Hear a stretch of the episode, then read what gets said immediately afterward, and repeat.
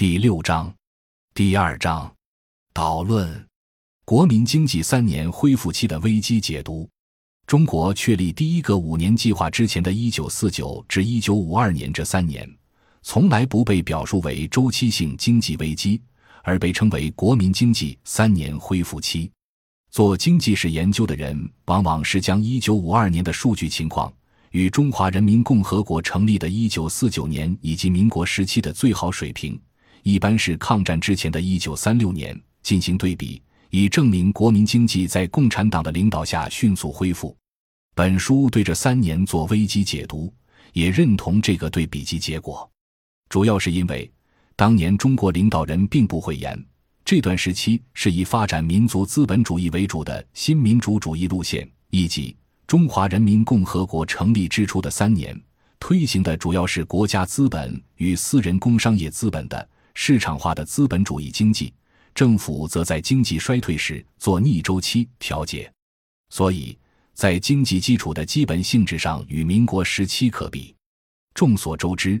只要发展资本主义，就有资本原始积累的巨大代价。这个一般性的规律，在一九四九至一九五二年同样有鲜明的体现。作者在此前关于新中国应对八次危机的分析中，就提出的传统小农经济化解现代化危机的观点，也同样被一九四九至一九五二年的危机周期所验证。读者首先需要了解私人资本为主的新民主主义这个性质的界定和国民经济恢复期的意识形态表述本身没有对立性质，却忽略了这段时期内特别值得注意的两个重要问题：第一，新中国是如何从民国自一九三七年延续下来的长期高通胀危机中恢复起来的？这是新中国跳出发展陷阱和发展民族资本主义的基本前提。第二。新政权既然致力于发展民族资本主义，为什么会发起被后人视为针对私人资本的政治火药味浓厚的“三反五反”运动？结合我们二零零五年以来开展的国家综合安全只能以改善乡村治理为基础的研究，作者认为，搞清楚以上两个问题，对于新世纪的中国和其他发展中国家仍有重大借鉴意义。第一个。关于新中国如何应对高通胀的问题，其值得关注乃在于通胀危机无论在何种意识形态的国家都具有普遍意义。如果说一九四九年中国靠乡村土改缓解了城市通胀危机，那么大多数没有开展土地革命的发展中国家至今仍难以从发展陷阱中自拔。这些国家通过解职运动赢得政治上的独立后。往往在经济上又陷入困境，其中的关键点正是因为发动土地革命而难以摆脱殖民时期单一经济结构的路径依赖。对此，本书称为发展中国家继承了殖民化的原罪，无论何种党派、何人领导，客观上都难以避免，难以有效应对后殖民化时期俄主权负外部性问题。主权负外部性是我们在二十一世纪以来开展的发展国际比较研究中，借鉴萨米尔·阿明的第三世界依附理论创新提出的理论概念。我们认为，任何发展中国家只要通过非暴力谈判形成国家主权，从制度经济学理论看，就是一个与宗主国之间的交易过程。只要是通过交易形成主权。就会因交易双方信息不对称和实力不对称而导致收益格局结构性失衡，往往是被殖民国家出让经济主权以获取原宗主国对其独立的政治认可。由此，大多数通过谈判形成政治主权的发展中国家都有主权负外部性问题，因新独立后都得向宗主国部分让渡经济资源和或财政金融等权益。因此，不得不在经济上和政治上继续依附于原宗主国。这个原罪之下，大多数发展中国家随时可能堕入发展陷阱，且难以自拔。大多数发展中国家与宣布独立几乎同步的第一件事，就是与原宗主国签订经济领域的合同。但实质上，无论独立的口号多么响亮。当其继续殖民地单一经济结构，实际宣告解职运动在经济基础上的失败。通过对比中国经验，我们的研究进而指出，能否化解这个解职谈判中内生的具有普遍性原罪的主权负外部性，乃是战后兴起的发展中国家依附与中国需依附之间最根本的差别。通俗来讲，人们都熟知“扫进屋子再请客”这句话，这个具有极强价值理性的表达本身没有问题。问题在于，在占尽殖民化好处的主导国家持续利用其比较优势转嫁代价的压力下，解职独立的新国家们有没有现实的非暴力革命的路径去扫进屋子，彻底请走原来占据屋子的客人？是故，探寻中国如何在土改和暴力革命的基础上。把此前半殖民地经济遗留下来的原罪之一——高通胀打扫干净，归纳其经验和机制，对深化发展经济学理论研究，指导广大发展中国家去依附实践，具有重要意义。第二个，关于一九四九年后中国第一场政治运动“三反五反”的问题，它更值得关注，是因为当今的人们对于一九四九至一九五二年的经济建设成就普遍高度评价。而对于一九五三年进入社会主义改造，则争议多多。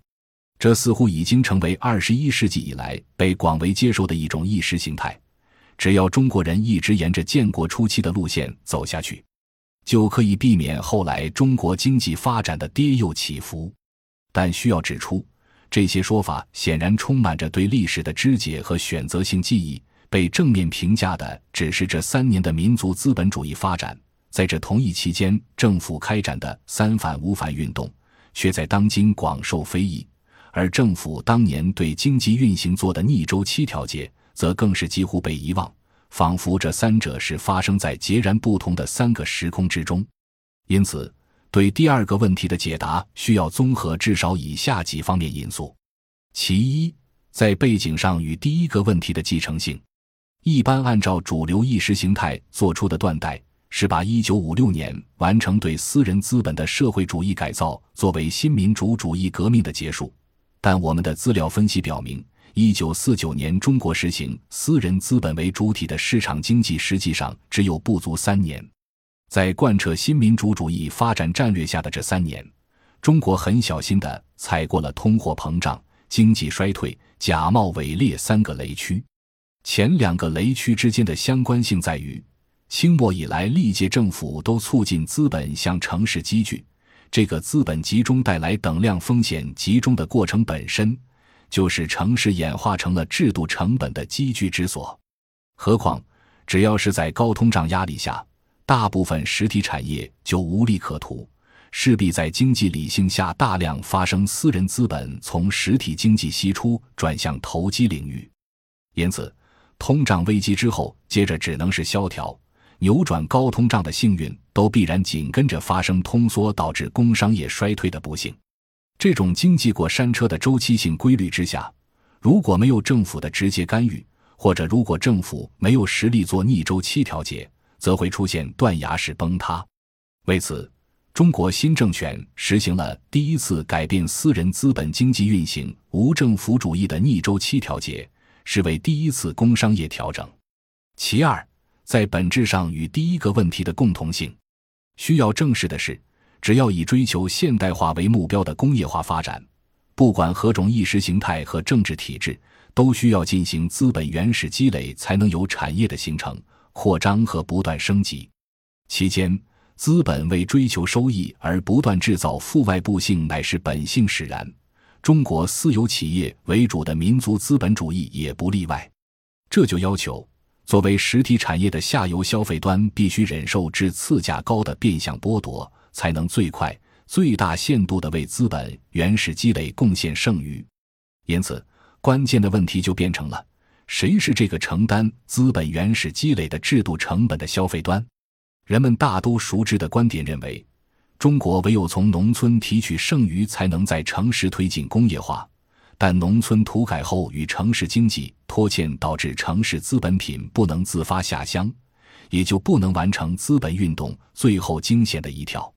既然农村不可能自发的承担这个角色，那就只能是政府主动担当。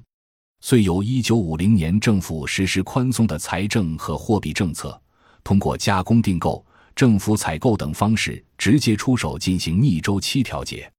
但政府逆周期调节并不能回避资本原始积累这个具有内在规律性的矛盾，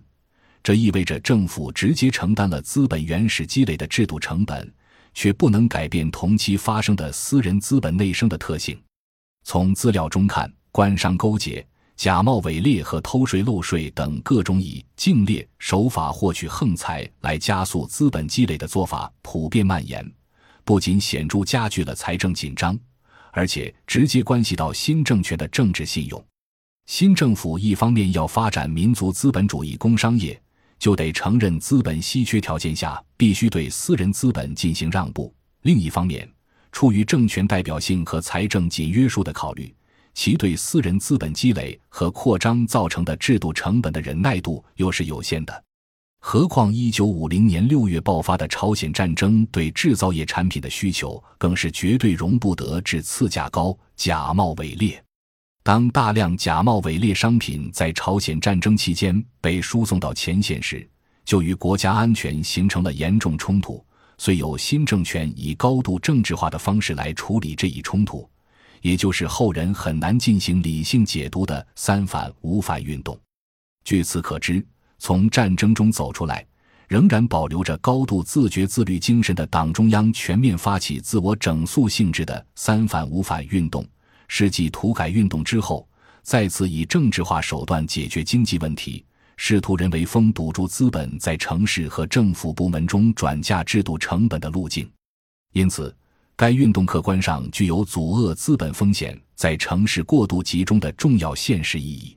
如果说，政府在旧市中发生的官商勾结，是私人资本发展为主要趋势的经济基础，不断的作用于刚刚通过革命构建的上层建筑。那么，三反五反则是上层建筑发挥能动性反作用于经济基础。这本来并不有悖于辩证法，但是由于政治运动并不触及资本在城市完成原始积累的根本矛盾，因此这个政治化做法的反作用力。即扭转资本原始积累之制度成本的成本，在运动后期开始成为矛盾的主要方面。因此，三反五反运动之后，在资本集中的城市紧跟着又发生了一次经济衰退。对此，中央政府主持了针对私营工商业的政策调整，和帮助其摆脱经营困境的第二次人工呼吸。从总体脉络看。在一九四九至一九五二年这段历史的客观经验中，我们看到的是，政府既作为购买者直接出手减轻经济萧条的压力，又作为商业谈判者调整、压缩加工订货这些环节的利润空间，还作为政治主体清算了私人资本的各种假冒伪劣和官商勾结。如果把此前的打击高通胀和对旧社会遗留人员采取的包下来政策也考虑在内，可以说政府保压打三结合的手法贯穿了整个1949至1952年新民主主义历史阶段。对这段复杂的史实做出梳理之后，本书试图留给后人两个有一般意义的概念：第一，土改红利，在一个人口众多的传统农业国家。土地作为农民最重要的财产，在土改中实现耕者有其田的平均化再分配，对于国民动员具有重大政治和经济意义。由此形成内部国民动员，使发展中国家摆脱依附地位，实现主权完整的自立于世界民族之林的重要工具。而且，在主权负外部性造成的巨大代价面前。依靠以土地共有的基本制度为基础形成的内部化机制来应对外部挑战，也应该是一国需要努力形成的比较制度优势。顾龙生，《毛泽东经济思想引论》，山西经济出版社一九九二年版，第一百五十一页。任立新，《毛泽东新民主主义经济思想研究》，中国社会科学出版社二零一一年版，第一百零四杠一百零六页。是指本书作者科研团队二零零五年承接的国家“九八五”农村发展人文社会科学试验创新基地和二零零七年、二零一四年先后承担的两个国家社科基金重大项目。当前正在执行的是作为国家综合安全基础的乡村治理结构与机制研究，批准号为十四 ZDA 零六四，中期成果已经出版。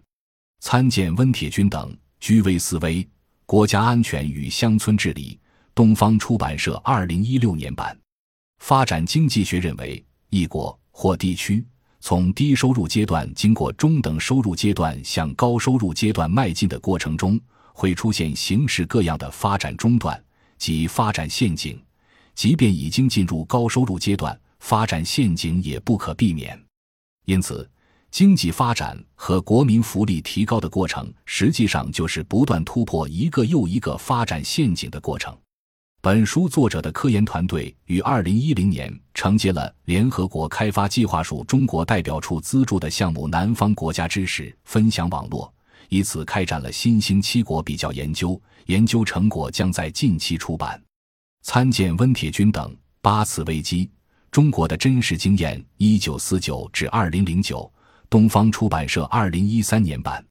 指国家为工业化而做的种种制度性安排下产生的成本。除了资本积累的直接成本外，还包括与之相关的各种间接成本。更何况，当土改后回归了传统小农经济的农村独立于城市的现代市场经济，一方面固然为政府治理城市恶性通货膨胀提供了极为有力的支持，另一方面，自给自足的家户经济却也不再为工业化的资本原始积累提供剩余来源。也就客观上加剧了城市工业部门的困境。最早对这一思想进行阐述并且提出内需理论的，是美国发展经济学家纳克斯。参见纳克斯《不发达国家的资本形成问题》，牛津大学出版社一九五三年第一版。拖欠 （unembededness） 一词出自卡尔·波尔尼《大转型：我们时代政治和经济的起源》，与嵌入 （embeddedness）。相对，作者认为，土地、货币、劳动力这三种虚拟商品变成可在市场上交易的商品之后，社会和经济的运行发生了重大改变，导致经济拖欠于社会。民国时期工商业迅速发展时，农户生产生活的商品化程度与现金化程度迅速提高，小农经济与资本下乡紧密交织在一起。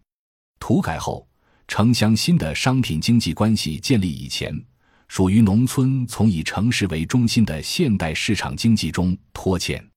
朱家木等，陈云，中央文献出版社一九九九年版，第一百零四杠一百零七页。本书将发展主义界定为将发展视为一种理念、信仰，为了追求经济增长而置人类社会伦理和生态资源、环境问题于不顾的思维模式。接近于徐宝强的如下表述：发展主义是一种认为经济增长是社会进步的先决条件的信念。徐宝强《发展主义的迷思》读书，一九九九年第七期第十八杠二十五页，也接近于叶敬中对此概念进行综述中的就发展主义参见叶敬中、孙瑞新《发展主义研究评述》，中国农业大学学报社会科学版，二零一二年第二期，何惠利等。政府理性与村社理性，中国的两大比较优势。国家行政学院学报，二零一四年第六期。课题组基于苏南发展经验研究指出，苏南模式的价值在于地方政府理性与村社理性相结合，使得苏南农村工业化的资本原始积累虽然剩余提取强度不低，但仍能维持社会稳定，并且在很短的时间内就完成了资本的原始积累。后来的乡镇企业改制及由此引发的苏南模式的终结，则属于宏观经济危机之下地方政府向乡土社会转嫁代价的结果。参见温铁军等解读苏南，苏州大学出版社二零一一年版。其后续研究进一步研究了苏南地方政府在宏观经济危机之下，使用国家信用替代、产业公共服务等手段进行逆周期调节。增加区域总地租和总租的种种经验探索和机制创新，参见董晓丹等。在读苏南苏州工业园区二十年发展书要，苏州大学出版社二零一五年版。此外，黄宗智基于重庆地方政府的创新，提出了用第三只手推动的公平发展的探讨。第三只手不同于亚当·斯密的看不见的第一只手，它不是一个在理性经纪人追求自己利益之上。被想象为促使市场经济自律以及最优化的那只手，它也不同于国家为了完善如此的市场经济而做出各种干预的第二只手。